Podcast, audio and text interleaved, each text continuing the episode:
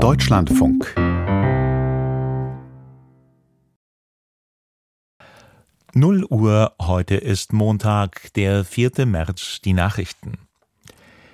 Im Rahmen der Fahndung nach den mutmaßlichen früheren RAF-Terroristen Garweg und Staub hat die Polizei in Berlin eine weitere Wohnung durchsucht.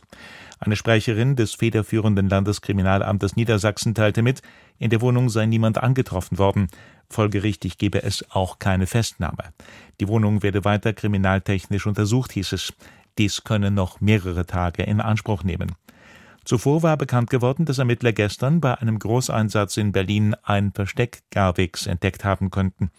Der seit mehr als 30 Jahren gesuchte mutmaßliche Terrorist habe mit hoher Wahrscheinlichkeit in einem Bauwagencontainer auf einem Gelände in Berlin-Friedrichshain gelebt.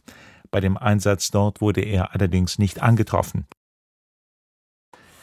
Garwig und Staub sollen, wie die mittlerweile verhaftete mutmaßliche Terroristin Klette, der dritten Generation der Rote Armee-Fraktion angehört haben. Ihr werden die Morde an Deutsche Bankchef Herrhausen und Treuhahn-Chef Rohwedder angerechnet. Der SPD-Fraktionsvorsitzende Mützenich hat die Forderung der CDU zurückgewiesen, Bundeskanzler Scholz im Verteidigungsausschuss zur Abhöraffäre bei der Bundeswehr zu befragen. Mützenich sagte im ZDF, die Opposition baue so wörtlich einen Popanz auf dass sich britische Soldaten in der Ukraine befänden, wie in dem abgehörten Gespräch erwähnt, sei seit Monaten bekannt.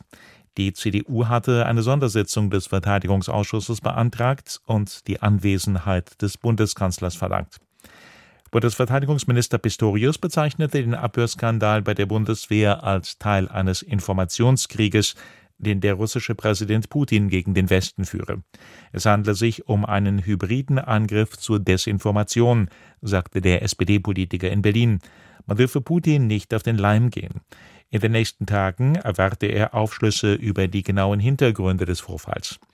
Russische Staatsmedien hatten am Freitag ein abgehörtes Gespräch von Offizieren der Luftwaffe verbreitet. US-Vizepräsidentin Harris hat die israelische Regierung aufgefordert, für die Zivilbevölkerung im Gazastreifen mehr Hilfslieferungen zu ermöglichen. Harris sagte auf einer Veranstaltung in Selma im US-Bundesstaat Alabama, die Menschen in dem Palästinensergebiet litten unter einer humanitären Katastrophe. Sie forderte zudem eine sofortige Feuerpause im Gazastreifen, um die Freilassung von Geiseln zu ermöglichen, die sich in der Gewalt der Terrororganisation Hamas befinden. Die amerikanische Vizepräsidentin äußerte sich kurz vor einem Besuch des israelischen Ministers im Kriegskabinett Gantz. Dieser ist politischer Rivale von Ministerpräsident Netanyahu. Nach Angaben aus Netanyahus Likud-Partei wurde die Reise von Gantz nach Washington ohne die Zustimmung des Regierungschefs vorbereitet In der Schweiz hat die Polizei nach einer möglicherweise antisemitischen Messerattacke auf einen orthodoxen Juden den Schutz jüdischer Einrichtungen verstärkt. Ein 50-jähriger Mann sei bei einem Messerangriff am Samstag in Zürich schwer verletzt worden, teilte ein Sprecher mit. Der 15-jährige Schweizer Verdächtige sei noch am Tatort festgenommen worden. Zu den Motiven machten die Kantonspolizei Zürich und die mit den Ermittlungen betraute Staatsanwaltschaft zunächst keine Angaben. Sie erklärten aber, sie prüften ausdrücklich die Möglichkeit, dass es sich um ein antisemitisches Verbrechen handeln könnte. Die Gewerkschaft Deutscher Lokomotivführer wird am Vormittag über das weitere Vorgehen im Tarifkonflikt mit der Bahn informieren. Der GDL-Vorsitzende Weselski könnte bei der Pressekonferenz in Berlin einen konkreten Zeitraum für einen erneuten Streik nennen. Die selbst auferlegte sogenannte Friedenspflicht endete gestern. Zuvor waren Verhandlungen zwischen der Lokführergewerkschaft und der Bahn ohne Ergebnis abgebrochen worden, wie der Konzern am vergangenen Donnerstag mitteilte. Als Hauptstreitpunkt gilt weiter die Forderung der GDL nach einer 35-Stunden-Woche bei vollem Lohnausgleich. Das Wetter.